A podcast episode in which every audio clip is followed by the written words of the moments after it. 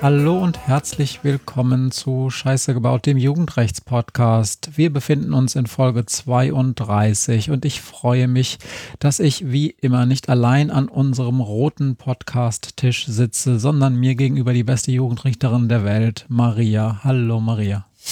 Hallo Matthias. Hier bei mir sitzt Matthias, Geschichtenerzähler, Medienwissenschaftler, Podcaster und zusammen machen wir diesen Podcast, weil wir der Frage nachgehen wollen, was eigentlich die Jugend von heute so ausmacht, was sie interessiert, was sie beeinflusst, was wichtig für sie ist und weil wir uns im Jugendstrafrecht befinden, natürlich auch der Frage nachgehen wollen, ob die wirklich immer so viel Scheiße bauen. Ganz kurz, bevor wir einsteigen, auch diese Folge könnte für den einen oder die andere vor allem einen Trigger darstellen. Wir unterhalten uns nämlich unter anderem über Schwangerschaftsabbrüche. Paragraph 218 ist das Stichwort. Wenn ihr aus verschiedenen Gründen dieses Thema nicht gut ertragen könnt, dann solltet ihr euch überlegen, ob ihr jetzt weiterhört. Damit habe ich schon das, den Schwerpunkt dieser Folge verraten. Ähm, wir sammeln ansonsten ähm, Feedback ein, so wir welches bekommen haben. Wir reden kurz über Corona, habe ich gehört. Ich habe einen kleinen Podcast-Tipp für euch und stellen uns wie immer zwei Fragen. Habe ich etwas vergessen, Maria? Nö, aus meiner Sicht nicht. Wir hängen hinterher. Das muss man vielleicht mal sagen. Entschuldigung, ihr Lieben, wir hängen eine Woche hinterher. Das Team Jugendrechts-Podcast hat gerade inner- und außerhäusig recht viel Arbeit. Und deshalb sind die Wochenenden recht schmal und deshalb hängen wir eine Woche hinterher. Das soll nicht allzu häufig vorkommen. Alle, die von euch schon mit den Hufen scharren und ähm, sehnlichst auf diese Folge gewartet haben, vielen Dank fürs sehnlichst warten und wir geloben Besserung. Und wenn Maria sagt das Team, dann meint sie immer sich. weil ich habe eigentlich, wie ich verschiedenen Freunden und Bekannten sage, immer Zeit.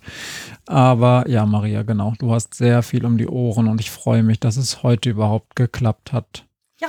Dann fangen wir direkt an mit dem Feedback. Und da habe ich von dir schon gehört, Maria, du hast nicht so richtig welches, weil bei dem, das du hast, müsstest du erst noch tätig werden. Ja, ja, ich, ähm, ich hänge auch mit dem Beantworten von vielen netten E-Mails hinterher. Ihr Lieben, ähm, nehmt uns nicht krumm, wenn wir mal ab und an ähm, nicht ganz sofort antworten. Ähm, ich hoffe, dass uns nichts aus dem Blick gerät und wir immer auf E-Mails antworten, ähm, aber manchmal hängen wir da auch ein bisschen hinterher. Und ich habe in meiner To-Do-Liste mindestens drei, die ich ganz dringend beantworten möchte und noch muss. Und dann erzähle ich vielleicht auch irgendwann, äh, wenn sich daraus eine interessante Diskussion entsponnen hat.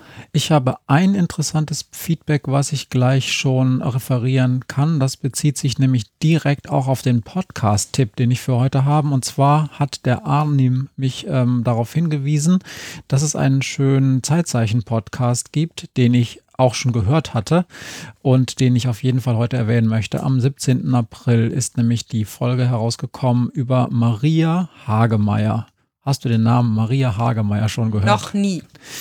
Maria Hagemeyer ist nicht nur eine Vornamensvetterin von dir, sondern auch eine Berufskollegin. Das ist nämlich die erste deutsche Richterin, die es jemals gegeben ah. hat. In diesem Fall die erste preußische Richterin.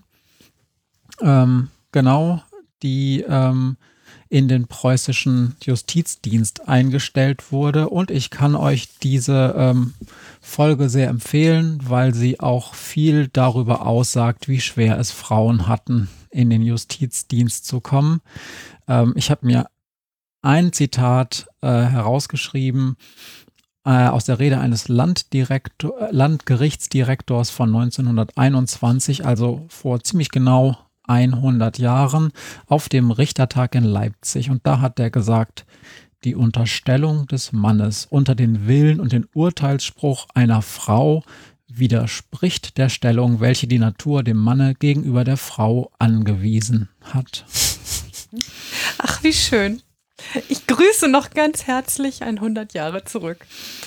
100 Jahre. Und ja, Frau Hagemeyer ähm, war die erste, die es geschafft hatte. Die musste ein bisschen warten. Die hat Jura schon studieren dürfen, allerdings noch nicht so richtig abschließen. Vor allen Dingen durfte sie es dann nicht in den Richterdienst übertragen, weil damals, als sie dann irgendwie fertig war, konnte sie das noch nicht. Ja, ich, kenne das aus meiner eigenen Familie. In der Generation meines Großvaters gab es vier Schwestern. Und von diesen vier Schwestern meines Großvaters haben auch in diesen 20er Jahren ähm, des letzten Jahrhunderts ähm, zwei Medizin studiert und zwei äh, Theologie. Und äh, die beiden Theologinnen, zumindest die Medizinerinnen, sind später sogar ähm, äh, richtig äh, in den Dienst gekommen und ähm, sind als Ärztinnen tätig gewesen. Aber die beiden Theologinnen, die konnten damals auch noch nicht Pastorinnen werden und sind dann schön Pastorenfrauen geworden. Hatten mhm. aber hübsch Theologie studiert. Mhm. Und weißt du etwas, wie die damit umgegangen sind? Ach, wie man das so Anfang des letzten Jahrhunderts halt tapfer ertragen hat als schlaue Frau. Okay. Ich glaube, sie haben sich einfach in ihr Schicksal gefügt und ähm, ich, ich, ich weiß nicht, ob sie die ein oder andere Predigt ihres Mannes, die sind natürlich alle, haben dann auch, die beiden haben zumindest auch jeweils einen Pastor geheiratet. Ähm, ob sie dann die Predigten ihres Mannes mitbearbeitet haben, das weiß ich nicht genau, aber sie werden ein, ähm, ein guter Austauschpartner gewesen sein. Ein bisschen unterbeschäftigt. Ja, die Frau Hagemeier, die war ähm, Tochter einer dann sehr lange Zeit alleinerziehenden Mutter. Der Vater war wohl Jurist und oder Kenner der Juristerei, das weiß ich gar nicht mehr genau. Der hatte ihr auf jeden Fall in sehr frühen Jahren schon davon erzählt, wie schön es offensichtlich ist, Richter zu sein, ist dann aber sehr früh verstorben und dann hat die Mutter sich dafür eingesetzt, dass diese, dieses Mädchen da, zum damaligen Zeitpunkt eine vernünftige Ausbildung kriegt. Und die hat es dann einfach mal durchgezogen. Cool. Ja, ganz genau. Und war dann sogar noch nach dem Krieg im Bundesjustizministerium, also nach dem Zweiten Weltkrieg im Bundesjustizministerium tätig als Referentin für auch so Gleichstellungsfragen und dann auch Landgerichtsdirektorin, glaube ich, wenn ich das richtig gesehen habe bei Wikipedia. Ja, sehr schön. Und dann habe ich noch etwas nachzutragen zum Thema PKS. Ich hatte in der letzten Folge, wenn ich das richtig gesagt hatte, schon so einen kurzen Überblick gegeben über die ähm, PKSen der einzelnen Länder. Polizeiliche Kriminalstatistik. Ah ja, genau. Muss man immer hübsch dazu sagen. Die PKSen der einzelnen Länder, das ist nämlich so, ähm, das ist ja alles Ländersache, diese Statistik, äh, also die Polizei sowieso, aber auch diese Statistik zu erheben und veröffentlichen. Und in der Regel ist es so, dass die Länder das zuerst veröffentlichen und der Bund, der quasi das ganze Zahlenwerk der einzelnen Länder einsammelt, der fasst das dann nochmal schön zusammen und der Herr Seehofer ist damit dann 17. April oder so, glaube ich, an die Presse gegangen. Auf jeden Fall Mitte April irgendwann. Ja, und das, was er da sagt, das entspricht dem, was ich euch schon ähm, zusammengefasst habe, aber nur der Vollständigkeit ha halt halber, damit ihr auch nochmal das offizielle Zahlenwerk ähm, nochmal kennt. Also es gab tatsächlich einen Rückgang im Jahr 2020 gegenüber 2019 der Kriminalität um 2,3 Prozent. Das hört sich erstmal gar nicht so viel an. Es ist aber eine ganze Menge, weil natürlich auch ganz viel ähm, von dem Kram, den man gar nicht so wahrnimmt, auch in der Krise gleich geblieben ist und es natürlich auch neue Straftaten in der Krise gab. Dennoch ähm, ist diese Kriminalstatistik die niedrigste seit 1993. Also so knapp 30 Jahre lang hatten wir nicht so eine niedrige Kriminalstatistik wie heute. Und man muss dazu sagen, ähm, wir haben auch immer einen gewissen Anteil von ansteigender Kriminalität in den Bereichen, in denen Kriminalität einfach mehr überwacht wird. Also will sagen, wenn ein Bundesland ähm, eine besondere Offensive gegen Betäubungsmittelkriminalität fährt ähm, und ähm, mehr Polizisten im Kampf gegen äh, Drogenkriminalität auf die Straße schickt, dann finden die natürlich auch mehr Leute, die Drogen nehmen, Drogen verkaufen ähm, oder anbauen. Und ähm, und immer wieder dieselbe App. und, äh, Maria lacht gerade, weil immer, wenn wir aufnehmen, dann fängt meine Du musst deine Tabletten noch nehmen App an zu klingeln. Das ist so, wenn zwei alte Leute Podcasts machen. Ich stelle die jetzt mal aus. Ja.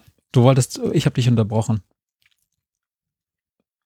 Äh, mit den Drogen. So, also ja, ja, also da, da wo, ähm, wo natürlich immer mehr kontrolliert wird, ähm, da sind auch ähm, immer mehr Straftaten auf der Straße, klar. Ne? Und wenn in irgendeinem Bundesland irgendetwas gerade ähm, auf der, ganz oben auf der Liste steht von Sachen, da müssen wir aber mal genauer hinschauen, dann ähm, ist diese beobachtete Kriminalität natürlich dann plötzlich auch höher. Also das muss man immer noch mit einrechnen, dass mir zumindest im letzten Jahr ein paar Felder einfallen, wo ähm, die Strafverfolgung ganz erheblich hingeguckt hat, gerade im Bereich Kinderpornografie und im, auch im Drogenbereich. ähm, weil da einige Sachen aufgeflogen sind, da ist viel hingeguckt worden und da ist natürlich auch viel angestiegen und deshalb ist insgesamt der Rückgang schon bemerkenswert. Genau, ähm, steht sogar auch in der offiziellen Pressemitteilung des ähm, BKA oder des Innenministeriums so BKA, drin. Bundeskriminalammt. Des Bundeskriminalamts oder des BMI. Bundesministerium des Inneren. So drin, dass gerade im Bereich der äh, Gewalt, äh, wie heißt, wir wollten noch nicht mehr Kinderpornografie sagen, wir wollten. Oh, ich weiß nicht mehr, Birte. Ja. Birte hat gesagt, wir sollen einen anderen Begriff benutzen, aber er steht noch so im Sexualisierte Gesetz. Gewaltdarstellung, nee, irgendwie noch was anderes. Hm.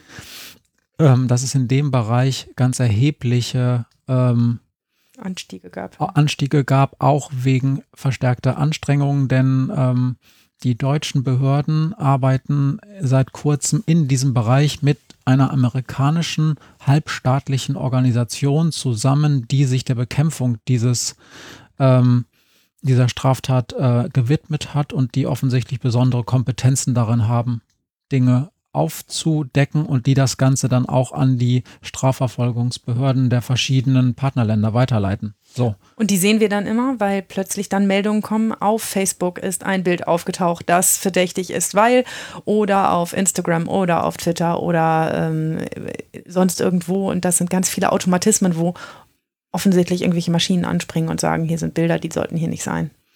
Genau, und das Oder heißt jetzt nicht, dass das alles wirklich angestiegen ist, sondern dass es da einfach verstärkte Anstrengungen gibt, das mhm. aufzuklären. Das ist ja erstmal auch nicht schlecht. Wäre das noch, richtig, ja.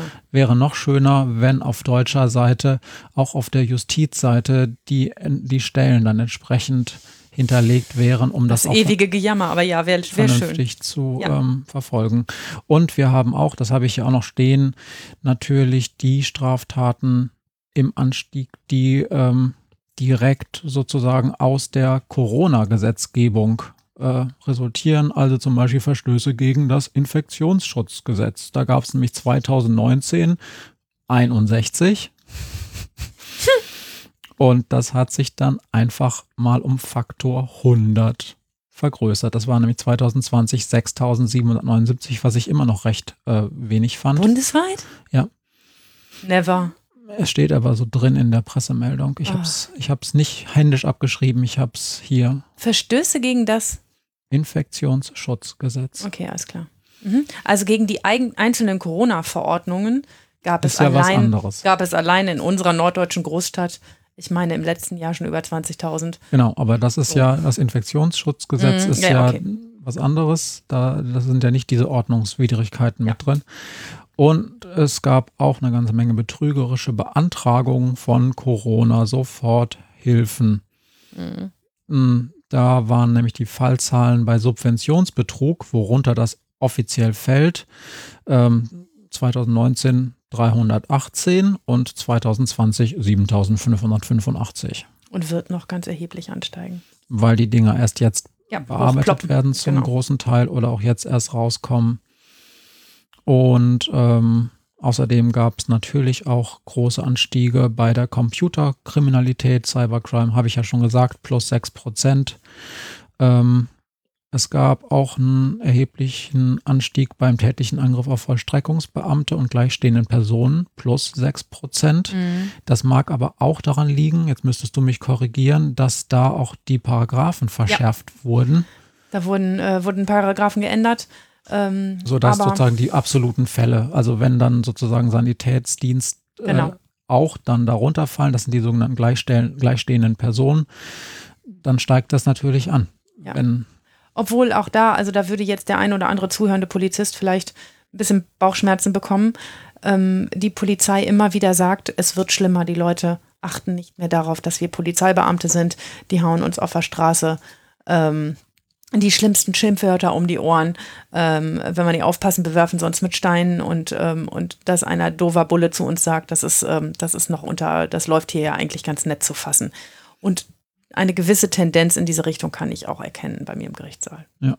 Und abschließen möchte ich diesen Teil damit, dass wir mit 58,4 Prozent Aufklärungsquote die höchste Aufklärungsquote bei Straftaten ever haben. Letztes Jahr waren's, war es schon mal ein Rekord mit 57,5, jetzt noch ein bisschen besser.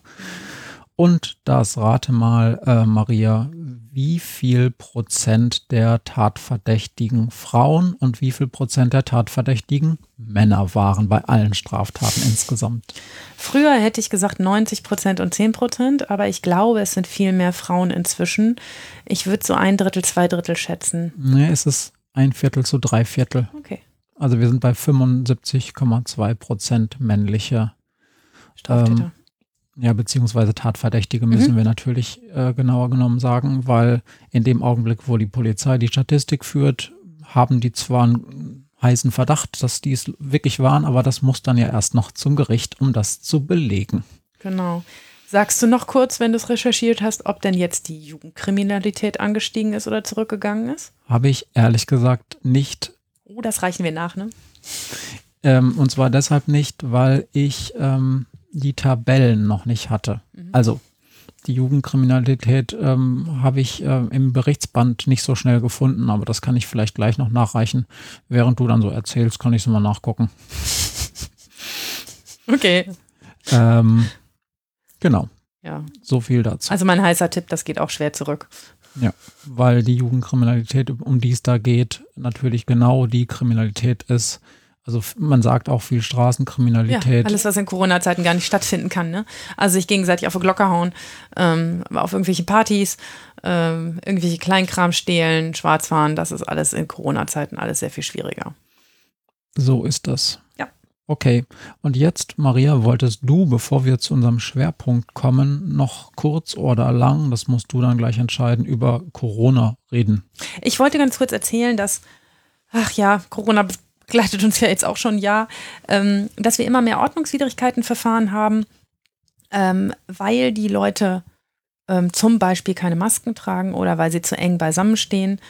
Ähm, und das Ganze hat natürlich irgendwie zwei Seiten. Es gibt, ich finde es einerseits gut, es gibt Regeln. Viele von denen, diesen Regeln sind aus meiner Sicht total vernünftig und an die muss man sich auch halten. Und wer sich eben nicht an Regeln hält, der muss halt bezahlen. Aber bei jungen Menschen ist das ein zweischneidiges Schwert. Denn erstens haben die gar nicht so viel Geld. Also können meist die ziemlich satten Bußgelder, die aufgerufen werden, gar nicht so gut bezahlen.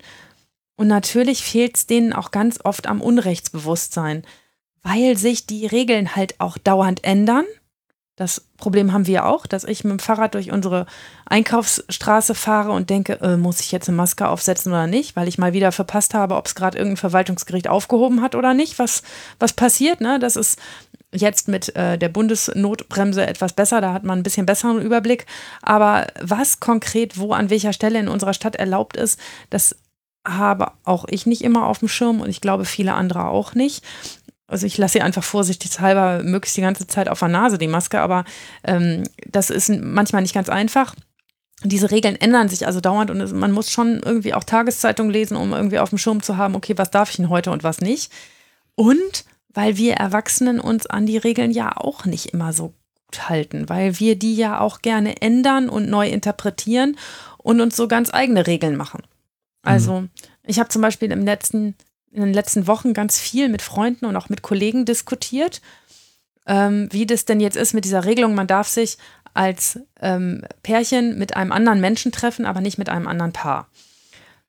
Das macht wahrscheinlich gar nicht so wahnsinnig viel Sinn, weil wenn man sich dann danach wieder in seine zwei Haushalte begibt, man eh Viren wieder tauscht.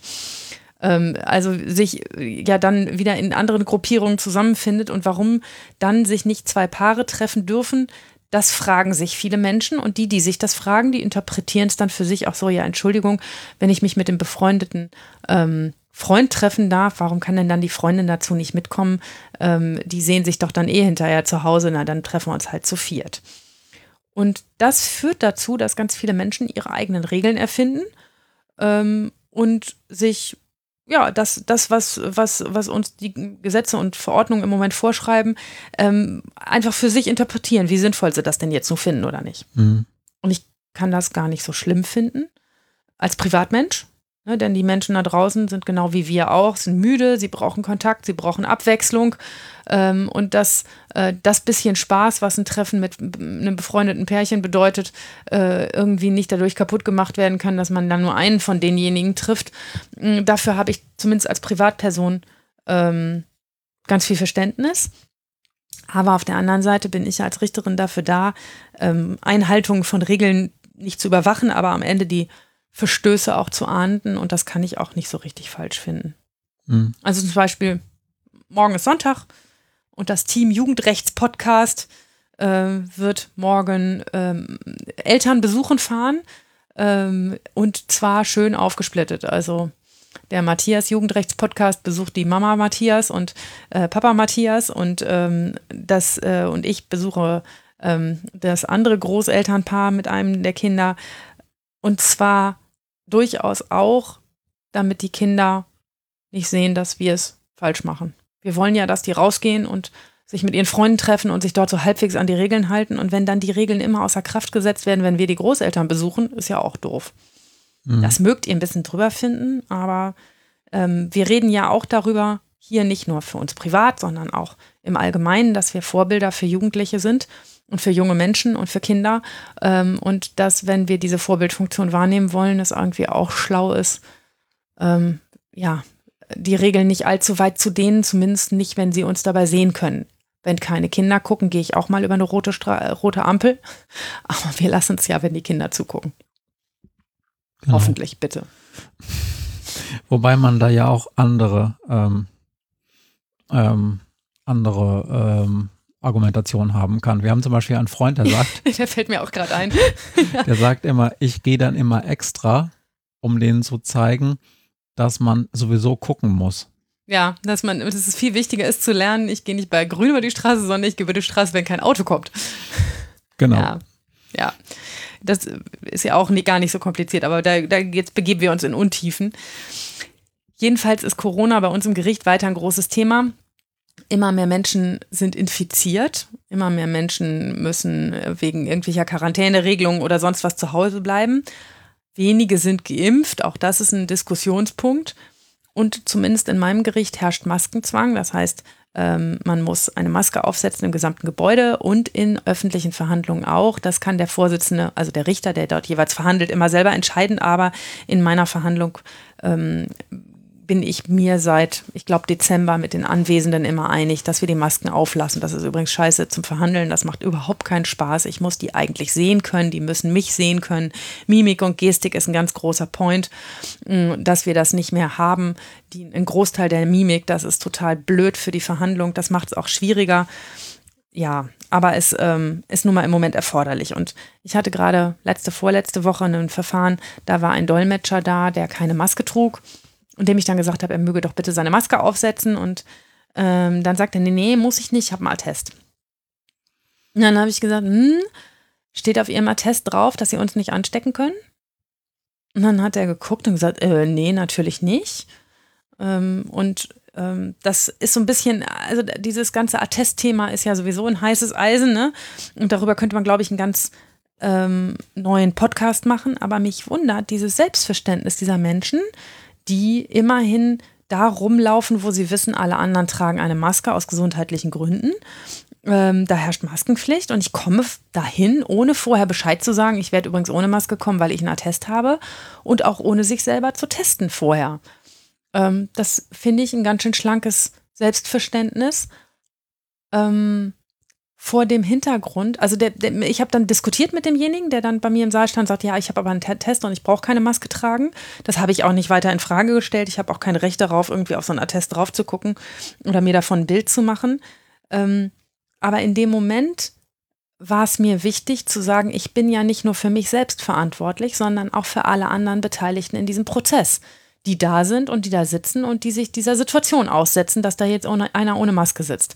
Und gut, wie hoch die Wahrscheinlichkeit ist, sich bei dem anzustecken, ist das eine, aber der braucht ja nur eine rote Warn-App kriegen und rums die Bums müssen alle, die im Gerichtssaal sitzen, in Quarantäne, ob sie nun was haben oder nicht. Zum Beispiel auch der Anwalt, der dann seine Anwaltskanzlei zumachen kann für zwei Wochen. Das ist für den eine, eine Geldeinbuße, die er vielleicht gar nicht ähm, verwuppen kann. Ja, äh, der kann das mal gar nicht brauchen, dass er nur in die Gefahr gerät, dass eine Quarantäne verhängt wird.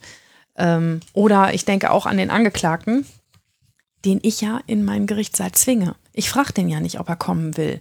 Und der kann auch nicht sagen, ah, so, Entschuldigung, wenn hier Leute ohne Maske sind, dann will ich hier übrigens nicht sein. Ne, der unterliegt einer Zwangssituation. Und wenn ich denn Leute auch in meinen Gerichtssaal zwinge, dann muss ich auch aufpassen, dass die dort möglichst in einem geschützten Rahmen sind. Und im Moment gehört für uns der geschützte Rahmen, ja, eben die Maske dazu. Dass man, wir haben auch Schutzwände und die Fenster auf und alles Mögliche, aber ähm, ich, wir glauben, dass die FFP2-Maske vielleicht eins noch der Dinge ist, die uns vor dem Schlimmsten da bewahrt. Ja, aber die Leute verstehen es auch einfach nicht, ne? Also was denn ein Attest eigentlich bedeutet und was es nicht bedeutet. Das natürlich ähm, ein Attest bedeutet, ja, man kann mich nicht zwingen, eine Maske zu tragen, aber es das heißt nicht, dass Leute gerade in privaten Unternehmen äh, sagen, ich muss dich jetzt reinlassen, denn das ist in der Regel nicht der Fall. Immer ähm, wieder die Diskussion im Supermarkt, ne? In einem Gericht ist es äh, ein zweischneidiges Schwert. Wenn du ein Anliegen als Bürgerin hast in diesem Gericht und gleichzeitig ein Attest, dass du die Maske nicht tragen musst, dann wird dir eine öffentliche Institution nicht so einfach den Zugang verwehren dürfen, mhm. denn wir bezahlen ja alle Geld durch unsere Steuern, äh, Steuern, dass äh, sozusagen diese Institutionen für uns Dinge tun. Auf der anderen Seite, wenn ich als Dienstleister, zum Beispiel als Dolmetscher in ein Gericht komme, mhm. dann bin ich ja erstmal Dienstleister und dann habe ich mich auch an die Regeln in diesem Haus zu halten. Und wenn es heißt, der, bei uns werden Masken getragen, dann kann ich mich nicht darauf berufen, ich bin Bürger und habe ein Anliegen in diesem Haus und sozusagen, sondern ich bin da erstmal, als wäre ich der Maler oder ähm, die, äh, ähm, die, äh, die, äh, die ähm, Reinigungskraft? Rein, ich, wollte nicht Reinigungskraft sagen, weil das immer so, weil das jetzt so der Maler, die Reinigungskraft. Ich habe gerade nach einem Beruf gesucht, zum Beispiel eine Postzustellerin. Okay. ähm, ähm, dann ist das halt, dann muss ich mich schon an das Hausrecht halten. Aber das ist nochmal ein ganz anderes Thema. Und ja. das, das, ist für ganz viele Leute überraschend abstrakt, dass die nicht verstehen, dass es da Unterschiede gibt. Genau, aber mit genau diesen Menschen, denn sie kommen ja täglich zu uns ins Gericht, das geht dazu wie im Taubenschlag, ähm, streiten wir uns halt auch rum. Ja, also auf den verschiedensten Ebenen unsere Wachtmeister, die vorne am Eingang irgendwie das kontrollieren, ob die Leute sich in irgendwelche Listen eintragen, sich die Hände desinfizieren und ihre Masken aufsetzen. Die haben die Diskussion, glaube ich, irgendwie 44 Mal pro Tag, jeder Wachtmeister. Mhm. Ähm, ne, dass, dass man mit den Leuten dann darüber redet, was geht und was nicht geht. Und ich wollte ja auch nur sagen, ähm, es ist ja nicht so, dass ich da sitze und sage, uh, ich habe jetzt wahnsinnige Angst, dass ich morgen Corona kriege, sondern dass ich eine gewisse Verantwortung dafür trage, dass alles möglichst sicher abläuft und im Moment der Common Sense ist, ist mal besser, wenn wir alle eine Maske aufhaben. Tja. Und wir werden ganz sicher in den nächsten Monaten noch ganz viele von diesen Ordnungswidrigkeiten haben. Wie gesagt, die Ordnungsbehörden haben uns ganze Waschkörbe voller Verfahren angekündigt. Vor allen Dingen Maskenverstöße und, ähm, und so Abstandsverstöße, also wenn irgendwie fünf Leute beieinander stehen oder ähm, zehn Leute irgendwie Party machen. Und ich habe, zumindest was die jungen Menschen angeht, da überhaupt noch kein Patentrezept und keine abschließende Haltung, wie man damit umgeht.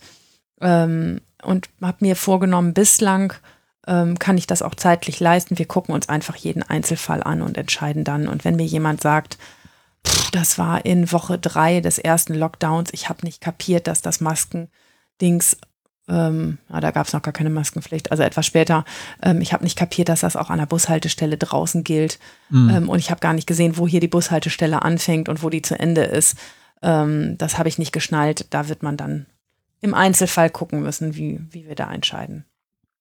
Ich habe übrigens, um das jetzt hier einzufügen, mal schnell noch die Zahlen. Deshalb hat er immer nur hm gesagt.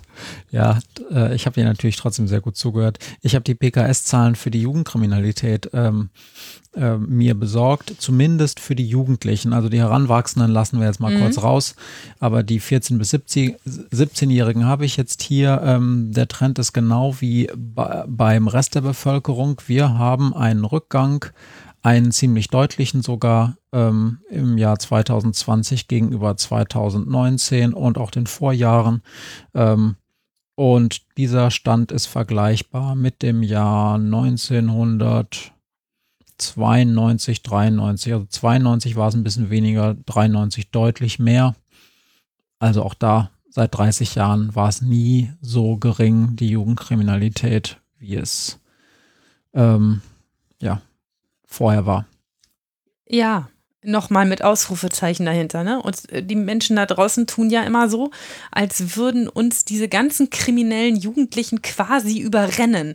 Und als würde uns äh, Horden. Sind als, äh, Horden. Horden von Jugendlichen äh, marodierend durch Städte ziehen, ungeahndet äh, mit, von den Richtern mit Wattebäuschen beworfen, ähm, einfach machen dürfen, was sie wollen. Das ist manchmal so das, was mir auf der Straße entgegenschlägt, ähm, womit wir es angeblich zu tun haben. Und Auf der Straße sprechen dich die Leute an. Mhm. Ja, sagen, genau, Frau Sie Vorsitzende. sehen aus wie eine Jugendrichterin. Nein, das nicht, aber äh, also was mir in Diskussionen entgegenschlägt und, ähm, und auch in der, in der öffentlichen Wahrnehmung und immer wieder mit Ausrufezeichen. Es geht zurück, es wird weniger. Ähm, die Wahrnehmung, dass Jugendliche außer Rand und Band marodierend durch Groß- und Kleinstädte ziehen und alles kurz und klein hauen und vor nix und niemandem mehr Respekt haben, ist eine sehr punktuelle Wahrnehmung. Es gab dann ja zwei Gegenargumente immer. Erst haben die Leute die Statistik in Frage gestellt, als dann man nicht ganz zu Unrecht, kann Ja, man immer mal sagen. Aber immer, wenn man sagt, okay, der Fehler, es, es gibt sicherlich Fehler, aber wenn der Fehler immer in ähnlicher Weise passiert, Mhm. was erstmal anzunehmen ist, dann ist, die, ist der Trend trotzdem, äh, Ja. dann versuchen sie den Fehler in eine bestimmte Richtung zu lenken. Äh, die Regierung ist ja auch linksalternativ und die schaffen es jedes Jahr, das noch mehr zu fälschen. Das wird nicht funktionieren. Und dann sagen sie, ja, die Gesamtzahl ist weniger geworden, aber wenn was passiert, dann wird mehr draufgeschlagen. Und das stimmt auch nicht so ohne weiteres. Es gibt zwar Exzesse immer wieder, ja, aber ähm, auch dieses Argument, was man auch häufig von politischer, auch von politisch verantwortlicher Seite hört, ist auch nicht wirklich so. Ich meine, es gab mal eine interessante Untersuchung dazu zu der Frage, ähm, also These, die Jugendlichen von heute, die, hau die hauen jemanden, bis er zu Boden geht und dann treten sie noch dreimal auf den Kopf, wenn der schon am Boden liegt. Und als wir uns früher geschlagen haben, da haben wir uns auch tüchtig eins auf, auf zwölf gegeben, aber, aber der Ehrenkodex war, wenn einer am Boden liegt, dann hört man auf. So, das ist ja immer das, was so durchwabert. Und ich meine, es hat mal eine Untersuchung, ich glaube auch das KfN gegeben, ähm, zu Schulhofschlägereien. Ähm, die ist schon was älter, muss man mal fairerweise dazu sagen, aber wo ähm, die Daten der ähm, Unfallverbände aufgenommen wurden, die immer zwangsläufig informiert werden müssen, wenn im, Schul im Schulkontext was passiert. Das Stichwort ist der, der Gemeindeunfallverband, glaube ich. Das ist quasi die Versicherung, die dann in äh, Aktion tritt, wenn äh, während der Schulzeit jemandem was passiert. jemand verletzt wird, genau, also auch wenn sonst Verletzungen passieren, äh, dann trägt das immer nicht die Krankenkasse desjenigen verletzten Schülers, sondern dieser Gemeindeunfallverband und die müssen immer informiert werden. Und die, ähm, ob die überall Gemeindeunfallverband heißen, weiß ich gar nicht, aber egal, auf jeden Fall ein öffentlicher Träger, der, ähm, der dann informiert wird. Und die Statistiken, also die Frage, wie oft kommt es zu einem Krankenwageneinsatz auf dem Schulhof, zeigen, dass auch das nicht angestiegen ist, dass die Schulhofschlägereien nicht brutaler werden. Ne, Ich mag ehrlich gesagt so zum Thema, werden die jungen Leute unverschämter oder rotziger oder respektloser. Ähm, da habe ich im Moment eine ganz eigene subjektive Wahrnehmung zu, ähm, die ich mit der Dünnhäutigkeit wegen Corona auf allen Seiten begründe. Aber ähm, da mag ich gar nicht unbedingt was zu sagen, das, worüber sich die Polizei immer wieder beschwert und gesa- sagt, also vor zehn Jahren haben die irgendwie noch, sind sie noch einen Schritt zur Seite gegangen, wenn wir kamen. Heute tun sie das nicht mehr. Und auch da gibt es ja, äh, da, da wäre ich sogar bei dir. Ähm, aber auch da gibt es ja einen Unterschied, wie man das framet, also wie man das sozusagen dann interpretiert. Also ist das eine Respektlosigkeit oder ist das einfach kein Duckmäusertum mehr? Denn, ne, also es ist ja die Frage so, äh, es ist, das ist ja wirklich etwas, was eine gesellschaftliche Setzung ist. Wenn ich mich zum Beispiel einem Älteren dann gegenüber verhalte, dann habe ich das so und so und so zu tun. Könnte ja eine Regel sein in der Gesellschaft. Und äh, es könnte ja sein, dass jemand, der irgendwie gewaltfrei erzogen ist und relativ viel, äh, relativ schnell, relativ ernst genommen wird von seinen Eltern und auch ähm, mit einigem Selbstbewusstsein ausgestattet ist, aufgrund dieser Erziehung, warum soll der sich besonders duckmäuserisch gegen irgendwelchen Erwachsenen verhalten? Jetzt ist natürlich ein schmaler Grad zwischen oder ein großer, dicker, fetter Grad zwischen Duckmäusertum und, äh, und übersteigertem Selbstbewusstsein und äh. Frechheit äh, und Respektlosigkeit. Auch da ähm, äh, verläuft die Grenze ja etwas weiter innen als beim Steinewerfen. Ne? Ähm, aber das ist vielleicht etwas, was wir zu einer anderen ähm, zu einem anderen Zeitpunkt nochmal aufgreifen sollen. Ich bin von einem, einem Hörer gerügt worden, es sei erschütternd, wie positiv wir die Arbeit der Polizei darstellen würden. Er habe durch die Bank unfassbare Erlebnisse mit der Polizei. Ähm, Oh ja, das hast du mir vorgelesen und ich muss dazu sagen, das war kein, äh, kein üblicher Verdächtiger, das war ein sehr differenzierter Hörer, zumindest ja. von dem, wie er es beschrieben hat. Also genau, und da der sagte, dass ich äh, wäre ein bisschen erschüttert, wie, wie kritiklos wir das so sehen. Ähm, es, äh, vielleicht ist es auch eine Kritiklosigkeit, weil ich den ganzen Tag ähm, mit Polizeibeamten zu tun habe und natürlich mir gegenüber ähm, das immer alles ganz hervorragend funktioniert. Ich auch als Frau, glaube ich, auch noch eine, ein, ähm, ein anderes Spannungsfeld habe mit, ähm, mit, ähm, mit Kolleginnen und Kollegen aus dem Bereich. Und ich glaube, wir müssen uns diese Diskussion dringend für eine Folge aufheben, wo wir hier dann mal wirklich mit einem Polizisten diskutieren oder einer Polizistin. Das ähm, steht ganz fett auf unserer Agenda, ähm, ist ein bisschen schwierig in der Umsetzung, weil die sich ja alle in der Diensthierarchie befinden. Aber ich hoffe, dass wir noch mit jemandem, der in der Jugendsachbearbeitung sein Herz hängen hat, ähm, irgendwann mal sprechen können. Wir sind immer noch dran. Und ich will noch ganz kurz was erzählen. Als ich gerade so gegoogelt habe, so, also, ne, nach dieser, äh, nach der Kriminalstatistik für Jugendliche 2020.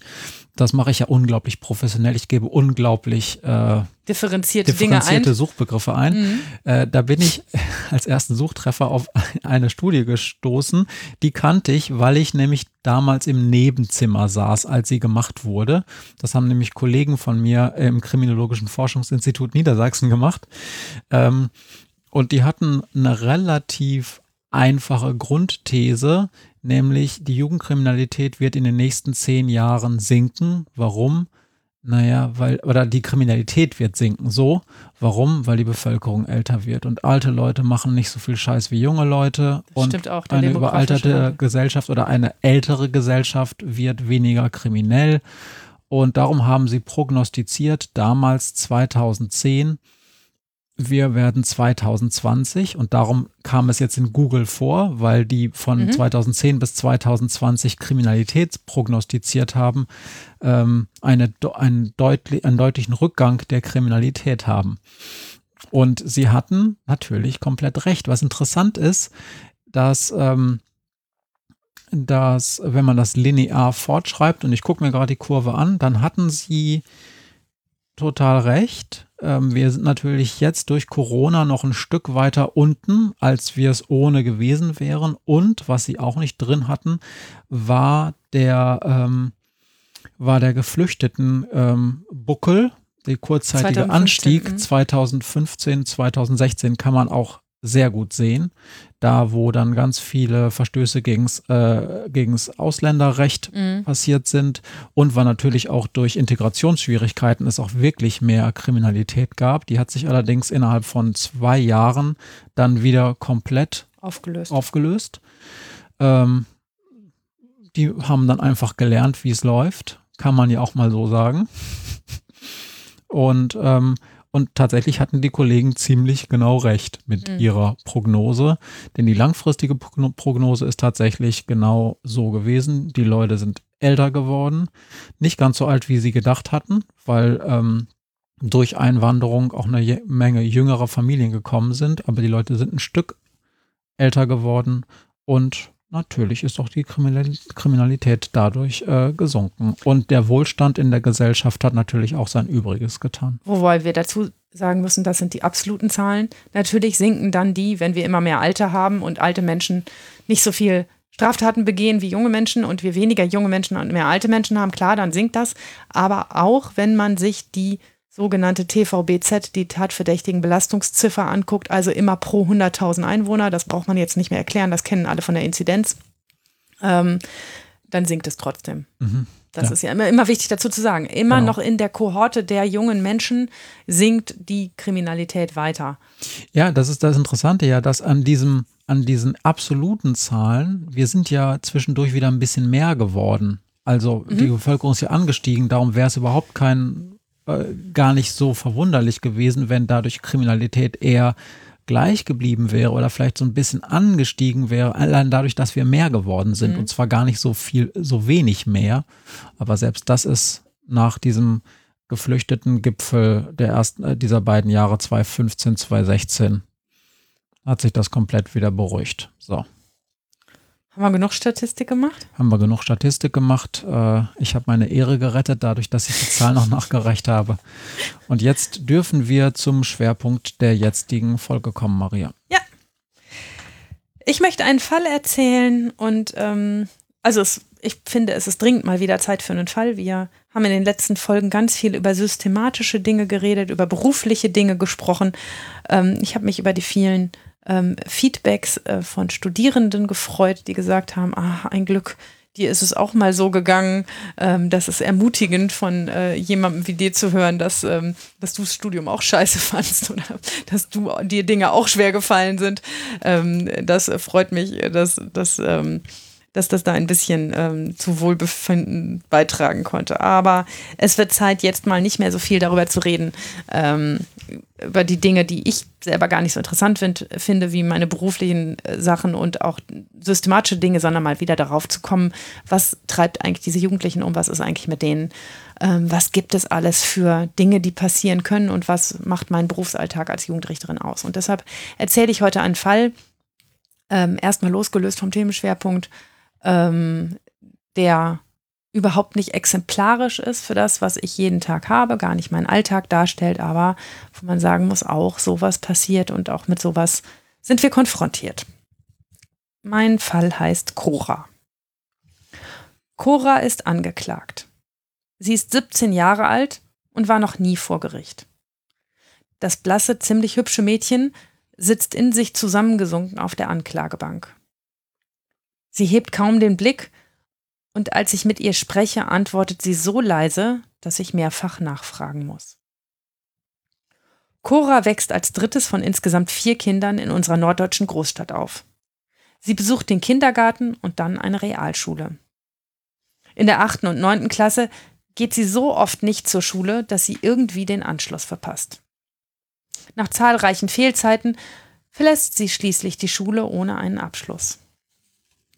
Als ich sie frage, woran das denn lag, erzählt sie mir von einer recht frühen Beziehung und davon, dass sie beide so viel Zeit miteinander verbracht haben, dass für die Schule nicht mehr viel Zeit blieb. Den Eltern, die im Prozess leider nicht anwesend sind, ist das offenbar nicht aufgefallen. Im Moment macht Cora gar nichts. Ich frage nach ihren Plänen und sie blickt zu Boden. Ich frage nach ihren Wünschen und sie blickt zu Boden. Als ich nach ihren Träumen frage, füllen sich ihre Augen mit Tränen. Ich höre auf nachzubohren und widme mich zunächst dem anderen Angeklagten. Neben Cora sitzt ein junger Mann. Er heißt Sascha und ist 20 Jahre alt. Eigentlich sitzen die beiden nicht direkt nebeneinander, denn an diesem Verhandlungstag sind sie beide mit einem Verteidiger erschienen. Der Verteidiger von Sascha sitzt auf der Anklagebank zwischen den beiden jungen Leuten. Sascha ist nicht so schüchtern wie Cora.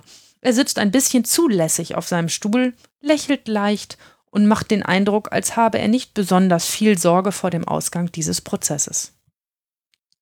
Deutlich und einigermaßen selbstbewusst antwortet er auf meine Fragen. Sascha ist mit El seinem älteren Bruder bei seinem Vater aufgewachsen. Die Mutter hat die Familie früh verlassen, der Vater arbeitet viel Oft ist er auf Montage und überlässt die beiden Söhne sich selbst. Die gehen so leidlich zur Schule, Sascha immerhin so regelmäßig, dass er einen Schulabschluss bekommt und eine Ausbildung beginnt. Die Ausbildung zum Feinwerkmechaniker bricht er nach sieben Monaten ab. Mir sagt er, er sei halt nicht mit seinem Chef klargekommen, der sei ein echtes Arschloch gewesen. Ich hinterfrage das erstmal nicht und lasse Sascha weiterreden. Zurzeit ist er arbeitslos aber in ein paar Monaten hat er einen neuen Ausbildungsplatz in Sicht. Koch möchte er jetzt werden. Bereits zu diesem Zeitpunkt fällt auf, dass da etwas zwischen den beiden jungen Leuten auf der Anklagebank steht. Es ist buchstäblich ein Elefant im Raum. Aus der Akte weiß ich auch warum. Cut. Was ist passiert? Cora lernt Sascha ein Jahr vor dem Prozess kennen. Sie begegnen sich auf einer Party, quatschen, trinken, landen nachts um zwei ziemlich betrunken in einem Gebüsch unweit der Party. In den folgenden Wochen treffen sie sich ab und zu. Es entwickelt sich eine Beziehung, die beiden sind jetzt ein Paar. Cora ist Hals über Kopf in Sascha verliebt. Nach der unheilvollen Beziehung zu dem Freund, der sie den Schulabschluss gekostet hat, hat sie den Eindruck, mit Sascha könne es richtig was werden. Er ist schlau, hat die Schule geschafft und macht sogar eine Ausbildung. Und behandelt sie auch nicht so schlecht wie ihr erster Freund. Der hatte sie ab und an geschlagen, Sascha tut das nicht. Man schlägt keine Frauen, das weiß er. Sascha findet die kleine Cora süß. Sie hängt ganz schön an ihm, aber wenn sie beide genug getrunken haben, kann man mit ihr grandiose Partys feiern und jede Menge Spaß haben. Drei Monate nach ihrem Kennenlernen treffen sich die beiden im Park. Sie wollen ein bisschen vorglühen und dann zu einer großen Party gehen. Doch daraus wird nichts, denn Cora hat schlechte Nachrichten. Cora ist nämlich schwanger. Erst hat sie es gar nicht gemerkt, noch an eine Unregelmäßigkeit geglaubt und sich selbst in die Tasche gelogen. Aber irgendwann, als die ersten Hosenknöpfe nicht mehr zugehen, geht sie zur Apotheke und holt sich einen Test. Der Test ist positiv, Cora und Sascha erwarten ein Kind. Cora ist unsicher, sie wollte natürlich nicht so früh schwanger werden und ihre Eltern werden ihr was husten. Aber andererseits ist sie schwer verliebt in Sascha. Sie werden es schon zusammen schaffen, glaubt Cora. Sascha ist der anderer Ansicht. Er flippt aus. Er fragt sie, warum sie dusselige Kugel denn nicht ordentlich verhütet habe und schreit sie an, macht sie zur Schnecke und verschwindet dann allein auf der Party. Cora geht nach Hause. In ihrem Kopf dreht sich alles. Sie hatte mit Schwierigkeiten gerechnet, aber doch nicht damit, dass er so ausflippen würde. In den kommenden Wochen diskutieren die beiden ihre gemeinsame Zukunft. Cora freut sich immer mehr auf das Kind. Sie beginnt kleine Strampelanzüge, Spucktücher und Schnullerketten zu kaufen. In einer Kiste unter ihrem Bett verwahrt sie alles, was mal für ihr Kind sein soll. Ein elektrisches Mobile ist dabei, es spielt, der Mond ist aufgegangen. Die Beziehung mit Sascha läuft weiter. Erst scheint er es zu ignorieren und dann fragt er immer häufiger, ob sie das Baby nicht einfach wegmachen lassen kann. Cora war noch nicht beim Arzt. Sie traut sich nicht, weil das denn den, die Eltern mitbekommen würden. Die Babysachen hat sie versteckt. Sie trägt jetzt viele Oversize-Pullis und Schlabberhosen. Sie weiß nicht genau, wann das Baby gezeugt wurde, Vielleicht sogar in der Partynacht im Gebüsch oder später. Eigentlich ist ihr das auch egal. An einem Abend liegen Cora und Sascha zusammen im Bett. Da bewegt sich plötzlich das Kind in Coras Bauch. Sascha spürt den Tritt unter seiner Hand, schreckt zurück und jetzt brüllt er Cora an. Das ist ja immer noch da. Wenn, wenn du glaubst, wir würden hier einen auf Familie machen, dann kannst du das vergessen. Du lässt das wegmachen oder ich bin weg. In der Folgezeit streiten die beiden viel. Aber Sascha bleibt bei seinem Standpunkt. Er bleibt nur bei Cora, wenn sie das Kind abtreibt. Und sie sagt, dass sie gar nicht weiß, wie das geht. Sascha holt Erkundigungen ein. Er googelt und fragt an einen Freund und der vermittelt ihm einen Kontakt nach Polen. Eines Tages holt er Cora von zu Hause ab. Sie fahren zusammen auf der Autobahn viele Stunden bis nach Polen. Eine halbe Stunde hinter der deutsch-polnischen Grenze halten sie in einer kleinen Stadt. Sascha telefoniert kurz, verlässt das Auto und kehrt nach nur wenigen Minuten mit einer weißen Papiertüte zurück. Darin sind zwei verschiedene Tablettenpackungen. Noch bevor sie losfahren, gibt er Cora die Tabletten, reicht ihr eine Flasche Wasser und guckt sie erwartungsvoll an. Cora nimmt die Tabletten. In der darauffolgenden Nacht entbindet Cora ihr Kind. Es ist 23 Wochen alt und es ist tot. Cut. Im Gerichtssaal ist es ganz still, als die Anklageschrift verlesen wird. Cora ist angeklagt wegen Paragraf 218 Strafgesetzbuch. Ihr wird ein Schwangerschaftsabbruch vorgeworfen. Sascha hat Cora nach Polen gefahren und die Tabletten organisiert. Er ist ebenfalls wegen Schwangerschaftsabbruchs angeklagt. Als ich Cora frage, ob sie sich äußern will, erzählt sie unter Tränen, wie es zu der Fahrt nach Polen kam. Sie erzählt vom ersten Schreck, der aufkommenden Freude, Saschas Wut und Saschas Gleichgültigkeit und schließlich davon, dass er sie vor die Wahl gestellt hat, er oder das Kind. Sie sagt, dass sie Sascha ehrlich geliebt hat und dass sie alles, wirklich alles für ihn getan hätte. Wir müssen die Verhandlung unterbrechen, weil Cora so weint, dass sie nicht weitererzählen kann. Als sie sich beruhigt hat, erzählt sie, dass sie schon auf der Rückfahrt aus Polen Bauchschmerzen bekam. Sascha habe sie zu Hause abgesetzt und sei dann weitergefahren. In der darauffolgenden Nacht seien die Schmerzen so groß geworden und sie habe auch so stark geblutet, dass ihre Eltern schließlich einen Krankenwagen geholt hätten. Im nächsten Krankenhaus habe sie das Kind dann zur Welt gebracht. Sie sagt, ich habe es richtig geboren, wie bei einer ganz normalen Geburt. Das habe ich vorher nicht gewusst. Ich dachte, dass das etwas blutet und vielleicht ein bisschen wehtut, aber ich wusste nicht, dass ich richtig Wehen haben werde und eine richtige Geburt durchmachen muss. Und als es vorbei war, haben sie mir das Kind in den Arm gelegt. Es war ein kleiner Junge. Er hatte ein Gesicht und Hände und Füße und alles. Ich habe nicht gewusst, dass Babys im Bauch so aussehen. Als ich sie frage, was sie denn gedacht habe, sagt sie, sie hätte gedacht, es sei irgendwie so ein Klumpen, aber doch kein richtiger Mensch. Das alles ist ganz schön traurig. Ich frage noch weiter und bringe in Erfahrung, dass Cora einfach ignoriert hat, dass sich das Baby in ihrem Bauch schon bewegte und dass es auch so groß war, dass man einen ordentlichen Babybauch hätte sehen können. Sie wusste auch, dass man Babys nicht bis zur Geburt abtreiben darf und eigentlich auch, dass die Zeugung schon ganz schön lange zurücklag. Sie weint viel. Als ich sie frage, wie es ihr heute geht, sagt sie, dass sie sich immer noch nicht von der Kiste mit den Babysachen trennen kann und dass sie jeden Tag an das Kind in ihren Armen denken muss. Bei Sascha verhält sich das anders. Er scheint nicht besonders beeindruckt von Coras Geschichte. Während sie erzählt und weint, guckt er gelangweilt aus dem Fenster und pult an seinen Fingernägeln rum. Als ich ihn nach seiner Version der Geschichte frage, zuckt er nur mit den Schultern. Sein Verteidiger ergreift für ihn das Wort und er trägt mit viel Pathos vor, sein Mandant habe lediglich ein Fahrzeug von Deutschland nach Polen und zurückgefahren und Autofahren sei nicht strafbar. Ich frage ihn, ob das sein Ernst ist. Kurz streite ich mich mit dem Anwalt. Letztlich räumt Sascha ein, dass er nicht bei Cora geblieben wäre, wenn sie das Baby bekommen hätte und dass er auch die Besorgung der Tabletten und die Autofahrt übernommen habe. Er bleibt aber dabei, keine Schuld bei sich zu sehen, weil sie die Tabletten alleine genommen habe und er nur Auto gefahren sei. Bei der Geburt sei er schließlich auch nicht dabei gewesen. Der anwesende Sachverständige von der Rechtsmedizin erzählt uns quälend lang und quälend detailliert, wie die beiden unterschiedlichen Tabletten wirkten, wie der Fötus gestorben ist und dass er vermutlich auch Schmerzen gespürt habe.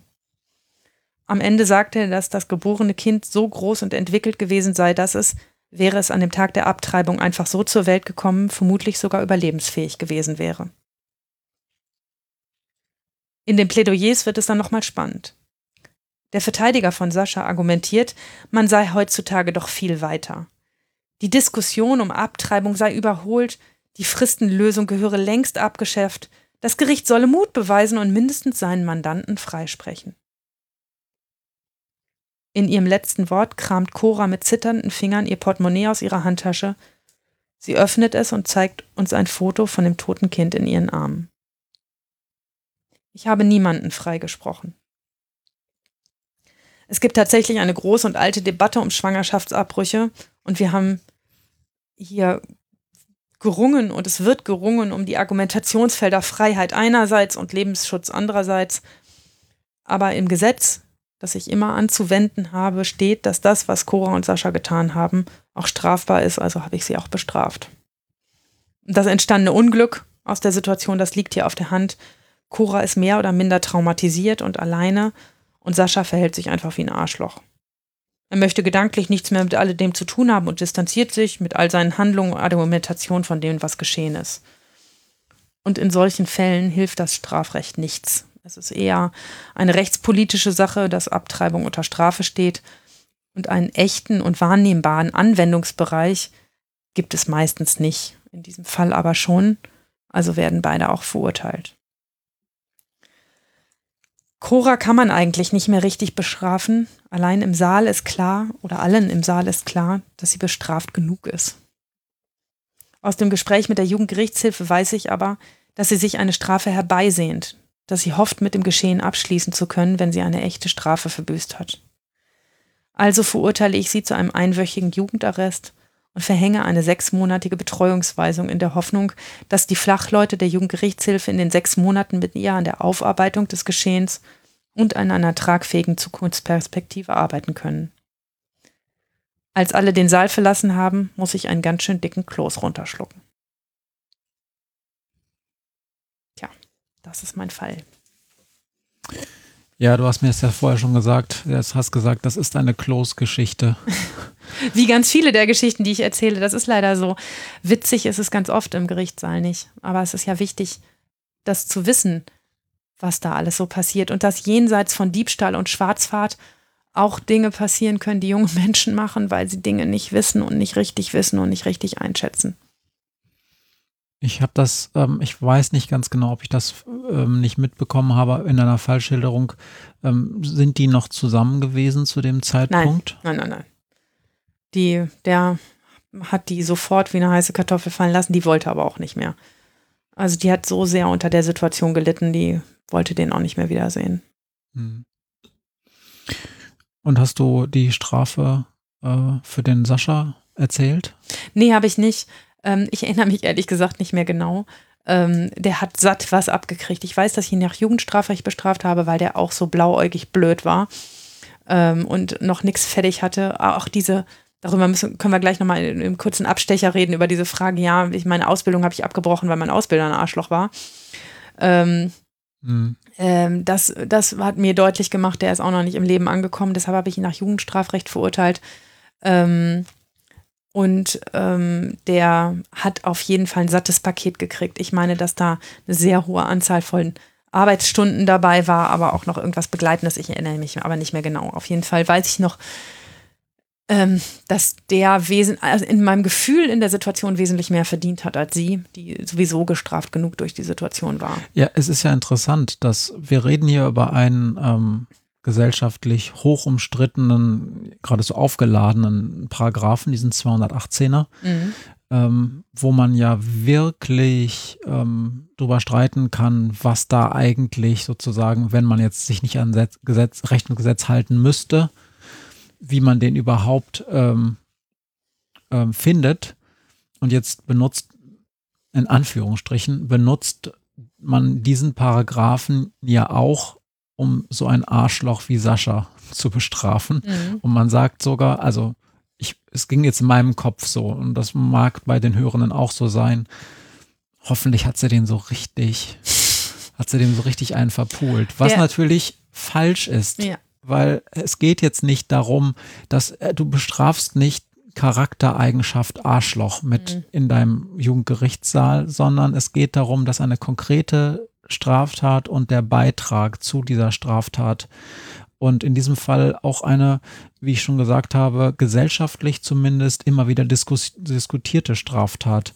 Darum geht es und um nichts anderes. Ne? Und er ist auch ein junger Mensch. Ne? Er ist ein junger Mensch, ähm, der ähm, Verantwortung auf sich geladen hat, die er vielleicht in dem Moment der Verhandlung noch gar nicht so gespürt hat. Vielleicht auch, weil sein Klammer auf, ihn nicht gut beratender Klammer zu Anwalt ihm gesagt hat, ähm, pass mal auf, das ist kein Ding, dich haue ich hier raus. Ähm, ne, vielleicht hat er sich auch deshalb dazu sicher gefühlt und sich gar nicht damit auseinandergesetzt. Ich hoffe, dass er sich irgendwann mal in seinem Leben damit auseinandergesetzt, was er da eigentlich mit veranlasst hat, was auf Grundlage von dem, was er wollte, geschehen ist. Ähm, ne, das es ist auch ein junger Mensch, der einen Fehler gemacht hat, ähm, einen großen Fehler und ähm, der sich wie ein Arschloch verhalten hat, aber trotzdem ja jemand, um den man sich kümmern muss und um dessen Entwicklung man sich kümmern muss nicht der Sympathieträger an dem Tag. Überhaupt nicht, aber ich glaube auch, dass das wirklich viel an der Beratung durch den Anwalt und auch an dem, wie sich der Anwalt dann im Prozess verhalten hat, lag. Ja. Wir haben ja letztens gerade über Pflichtverteidiger gesprochen. Ich kann mir vorstellen, dass man so jemanden nicht so gerne wieder nimmt, ne? Ich mache von meinem Aussageverweigerungsrecht Gebrauch an dieser Stelle. Na klar, aber er hat es natürlich auch versucht, weil es sein Job ist. Ähm, aber es ist natürlich auch ein, ein, dummer Versuch zu sagen, ja, mein Mandant hat ja nichts falsch gemacht, er ist ja nur Auto gefahren. Ja. Also. War indiskutabel. Ähm, war auch war menschlich nicht angemessen. Ne? Das war eine, eine ganz, ganz, ganz bedrückende ich, Verhandlungssituation. Ich verhandle oft Dinge, die nicht leicht sind. Und wir reden oft über Dinge, die Menschen schwerfallen oder die Menschen Leid zufügen. Aber das war eine ganz, ganz fiese Verhandlungssituation. Selten so einen dicken Kloß im Hals gehabt, weil dieses Mädchen so darunter gelitten hat, was da passiert ist. Dieses Foto von diesem toten Kind in ihrem, in ihrem Portemonnaie, das die da noch rausgekramt hat, das war wirklich so. Also es ist jetzt nicht, nicht um die Geschichte hübscher zu machen. Ne? Ähm, die, dieses Foto, was sie da rauskramte und auch der Detailreichtum des Rechtsmediziners. Ich meine in meiner Erinnerung, dass der mindestens eine halbe Stunde lang erzählt hat, was im Detail genau passiert ist mit diesem Kind diesem Fötus, muss man jetzt, wenn man Diskussion jetzt ernst nimmt, ähm, sagen, ne, mit dem Fötus, der noch nicht geboren war. Ähm, und dass ähm, äh, diese, diese Tragik, diese menschliche Tragik der Situation so gar nicht zu sehen und sich auf einen rein juristischen Standpunkt zurückzuziehen, zu sagen, wieso, der ist nur ein Auto gefahren, das war schon, ja, der Sache auch nicht angemessen weder dem Leid, das das Mädchen da erfahren hat, noch dem, was vielleicht irgendwann mal seinen Mandanten trifft. Denn vielleicht schlägt dem irgendwann das Gewissen auch mal in den Nacken und sagt, Alter, was du da gemacht hast, war wirklich nicht richtig. Aber die Tatsache, dass sozusagen nur in Anführungsstrichen Paragraph 218 angeklagt war, heißt ja, dass dieser Fötus durch diese Medikamente schon im Mutterleib tot war, ja, denn sonst ja, wäre das ja was ganz anderes gewesen, wenn er erst sozusagen außerhalb gestorben wäre, denn dann wäre ja ein Kind gestorben und dann hätte man ja dazu nicht unwesentlich beigetragen. Ja, ich war ehrlich gesagt, ähm, müsste ich mir mal genau überlegen, was das dann alles wäre. Aber es war ja. in, der, in, der, in, der, Tat so, ähm, das Kind war schon im Mutterleib gestorben ähm, und musste dann halt nur richtig zur Welt gebracht werden. Auch darüber hatte die sich wirklich gar keine Gedanken gemacht, wie groß das auch ist.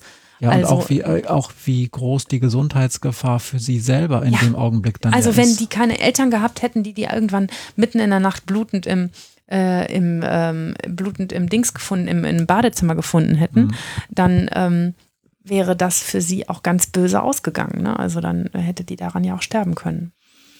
Ja, genau. Und der hat sie auch einfach allein gelassen. Ne? Der hat die echt zu Hause abgesetzt und ist dann weggefahren. Er hat sich irgendwie auch kein, kein dazu habe ich nichts von ihm erfahren können, ähm, weil er darüber ja nicht reden wollte. Aber der hat sich wahrscheinlich auch kein Bild gemacht, was dann als nächstes passiert, wenn man so eine Tablette genommen hat. Hast du zwei in der Geschichte kam das ja raus und das mag für das Mädchen ja in ihrer eigenen Wahrnehmung auch die bessere Geschichte sein.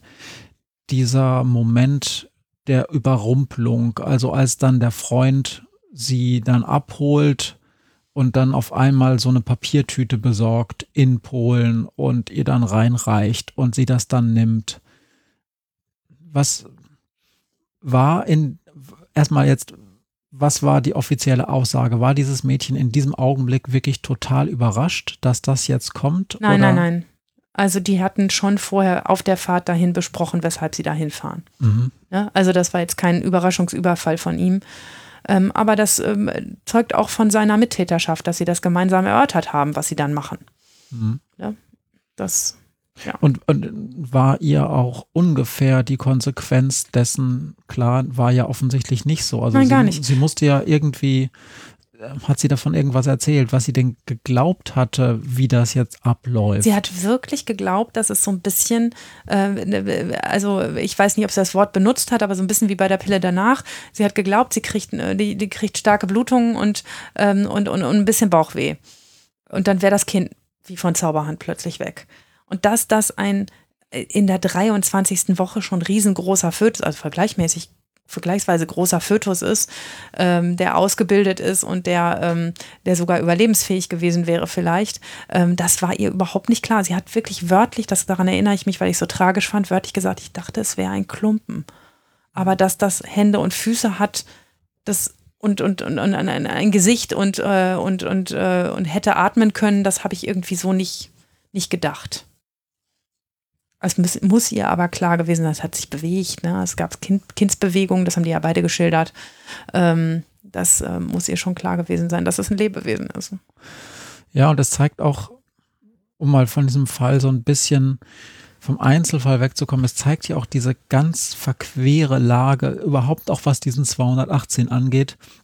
Der soll ja genau, ich mein, wenn man drüber nachdenkt, ist er ja genau für diesen Fall gemacht worden, um einen bereits ähm, sich ähm, entwickeltes Leben ähm, um dieses Leben zu schützen, ist dieser Paragraph mit dieser sogenannten Fristenlösung ja erfunden worden, dass man bestimmte Fristen einzieht, dass gesagt wird, so ab dieser Frist mhm. müssen wir dieses ungeborene Leben schützen, weil da wirklich schon so viel Leben da ist, dass man das nicht mehr einfach ignorieren kann. Jetzt mal unabhängig davon, wie man dazu ähm, ähm, in der gesellschaftlichen Diskussion steht. Mhm. Ne, es gibt ja auch Leute, die sagen, es ist trotzdem immer die Entscheidung der Mutter, aber in diesem Fall war es ja auch die Entscheidung der Mutter. Auch hier kann man wieder einhaken, sagen, war es das wirklich? Mhm. Ähm, und trotzdem, also auch wenn es diesen 218er gibt, der genau das ja verhindern soll, tut er es ja offensichtlich gerade nicht. Richtig. Also ähm, rechtspolitisch und strafrechtlich hat er eigentlich, also rechtspolitisch hat er eine ganz große Bedeutung, weil er, weil er definiert, wann wo Leben schützenswert ist und wann nicht. Und das ist ja eine ganz aufgeladene Diskussion. Ich will mich da auch gar nicht auf das Glatteis sozusagen bewegen, mich zwischen äh, Indikationen, Fristen und, und Beratung irgendwo entscheiden zu müssen, was nun der richtige Zeitpunkt ist oder nicht. Und auch das, was wir jetzt im Gesetz stehen haben, ist ja ähm, ein, ein Mittelweg eines ganz langen Diskussionsprozesses. Und ich glaube, beide Fronten, die sich da gebildet haben, die eine nennen wir, nennen wir sie mal Freiheit und die andere Lebensschutz, ähm, sind damit ja auch nicht einverstanden, beide Seiten nicht, mit dem, was dann im Gesetz steht. Und das ist ähm, ein, ein es ist kein gesellschaftlicher Konsens, sondern es ist ein gemeinsamer Nenner oder ein, des Versuches einer gemeinsamen Annäherung und dann einen Straftatbestand zu schaffen. Der hat natürlich überhaupt gar keine inhaltliche Bedeutung bei uns, weil er fast nicht vorkommt. Wann kommt sowas schon mal zur Anzeige und was passiert so ein Scheiß schon mal so? Ne, ähm, und ähm, wenn ich das richtig gelesen habe, hat auch die Schaffung des 218 ähm, weder zu einem erheblichen Anstieg noch zu einer erheblichen Verringerung von Abtreibungen geführt. Also hat auch auf das, den tatsächlichen Vorgang gar nicht viel Einfluss.